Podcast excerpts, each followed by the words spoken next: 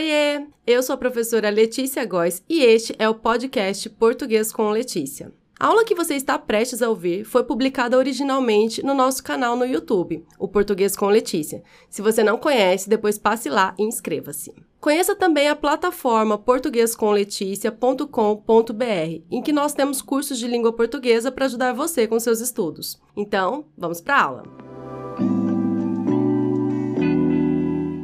A aula de hoje é sobre o sujeito no período composto. Essa aula é muito importante para quem estuda análise sintática, porque a gente está muito acostumado a identificar o sujeito no período simples. Mas e aí, quando a gente se depara com o período composto, fica com dificuldade de encontrar o sujeito. Por quê? Porque o período composto tem mais de uma oração, tem também mais de um sujeito, já que cada oração tem seu sujeito. Então, nesta aula, eu vou, com exemplos, mostrar como você deve identificar o sujeito em um período composto. Para começar, eu trago dois conceitos. O que é o sujeito? O sujeito é um termo essencial da oração. Então, toda oração tem que ter o sujeito, ainda que o sujeito seja inexistente. Eu vou classificar lá o sujeito como inexistente, se o verbo for impessoal, mas ele vai ser classificado como inexistente. Então, toda oração tem que ter um sujeito, porque o sujeito é um termo essencial da oração. E período composto, o que, que é? Período composto é quando eu tenho um período, desde a letra maiúscula até o ponto final, e nesse período eu tenho mais de uma oração. Então, período simples, quando eu tenho uma única oração, período composto, quando eu tenho mais de uma oração. Ora, se toda oração tem um sujeito, período composto tem mais de uma oração, nesse período composto eu vou ter mais de um sujeito. Por isso a gente precisa estar muito atento na identificação do sujeito no período composto. Todos os exemplos desta aula foram tirados deste livro aqui, Os da Minha Rua, do autor angolano Ondjak. É um livro de que eu gosto muito, sempre trabalho com esse livro com os meus alunos, é um livro de contos, são contos curtinhos, muito, muito bons mesmo. Então, eu escolhi trechos deste livro para ilustrar esta aula. Vamos ao primeiro exemplo. A camarada professora levantou-se, veio devagar para perto de mim, ficou quietinha. Aqui eu tenho um período composto, tenho três orações. Como eu sei que eu tenho três orações? Eu tenho três verbos, três formas verbais: levantou-se, veio e ficou. Então, se eu tenho três verbos, eu tenho três orações. Então, a camarada professora levantou-se, é uma oração. Veio devagar para perto de mim, outra oração. Ficou quietinha, outra oração. Então eu preciso identificar o sujeito separadamente. Sujeito de levantou-se. Quem levantou-se? A camarada professora. Sujeito simples, certo? Então, sujeito de levantou-se, o sujeito da primeira oração eu classifico como sujeito simples. Olha a segunda oração. Veio devagar para perto de mim. Quem veio devagar para perto de mim? A camarada professora. Mas eu posso classificar como sujeito simples nesse caso? Não posso. Por quê? Porque ele não está explícito. A camarada professora veio devagar para perto de mim. Ele não está aqui nesta oração. Ele está na primeira oração. Por isso, não posso classificar o sujeito dessa segunda oração como simples. Eu classifico como sujeito oculto elíptico ou desinencial, como você preferir. Então, eu coloquei aqui sujeito oculto, a camarada professora. Ele não está nesta oração, mas o contexto me permite é, determinar que o sujeito é a camarada professora. Terceira oração, ficou quietinha. Mesma coisa da segunda oração. Quem ficou quietinha?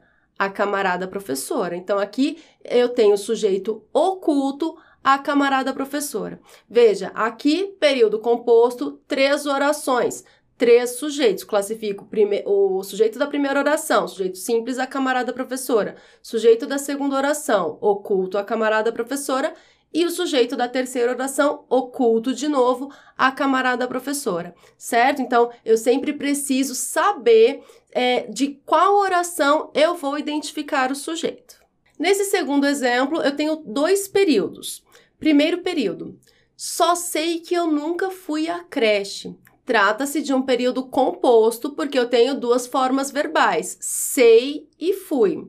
Então, só sei é uma oração, que eu nunca fui à creche é outra oração. Qual é o sujeito da primeira oração? Só sei.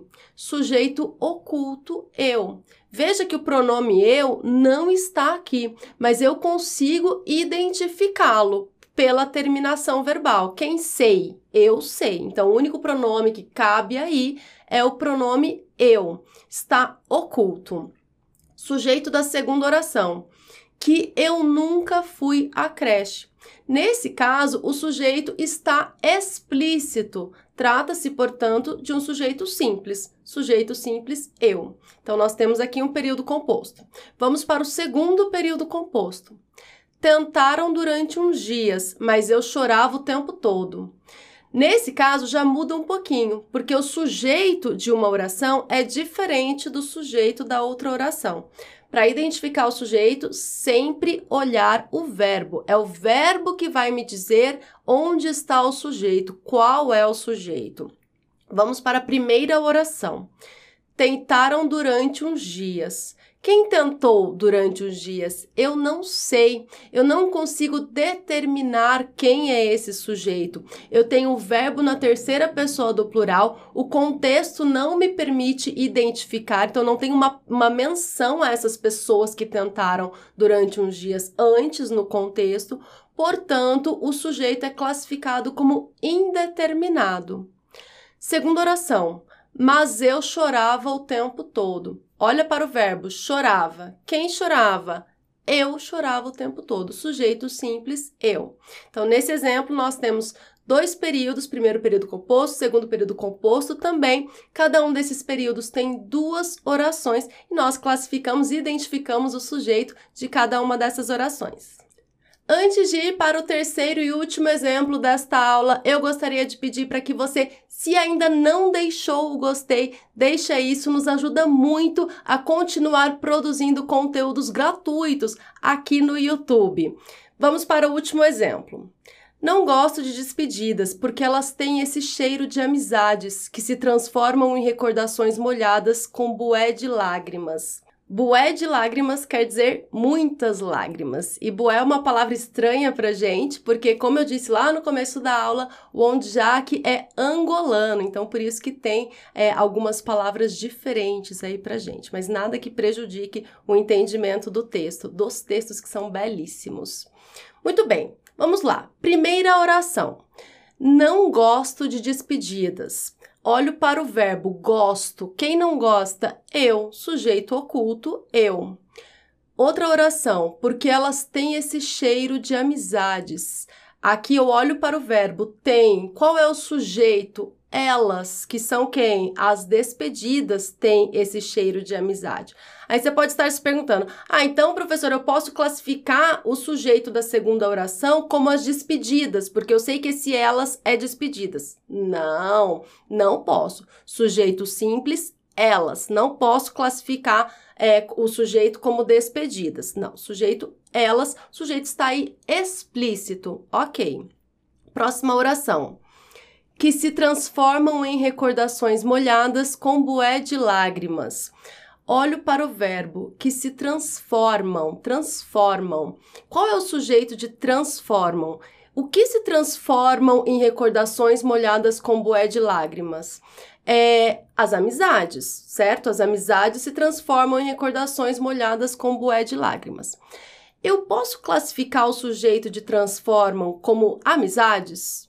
Não posso. Por quê? Porque aqui eu tenho um pronome relativo que. Esse pronome relativo que retoma a palavra amizades, está substituindo a palavra amizades. Pronome relativo tem função sintática e nesse caso é função de sujeito, porque está é, substituindo amizades. As amizades se transformam em recordações molhadas. Então, o sujeito dessa última oração é o pronome relativo que, sujeito simples. Classifico como sujeito simples a palavrinha que, pronome relativo que está substituindo a palavra amizades. Se você tem dúvidas na identificação do sujeito no período simples, assista a nossa aula completíssima sobre tipos de sujeito aqui do canal Português com Letícia. Se você tem dúvidas sobre período simples e período composto, nós também temos uma aula sobre esse assunto aqui no canal. Eu vou deixar todos os links na descrição. E por último, sobre eu gostaria de falar também que nós temos aulas sobre pronomes relativos e sobre a função sintática do pronome relativo, também é um assunto bastante importante dentro da análise sintática. Um grande abraço, até a próxima aula. Tchau, tchau! Esta foi a aula de hoje. Eu espero que você tenha gostado e que tenha entendido tudinho. Até a próxima. Tchau, tchau!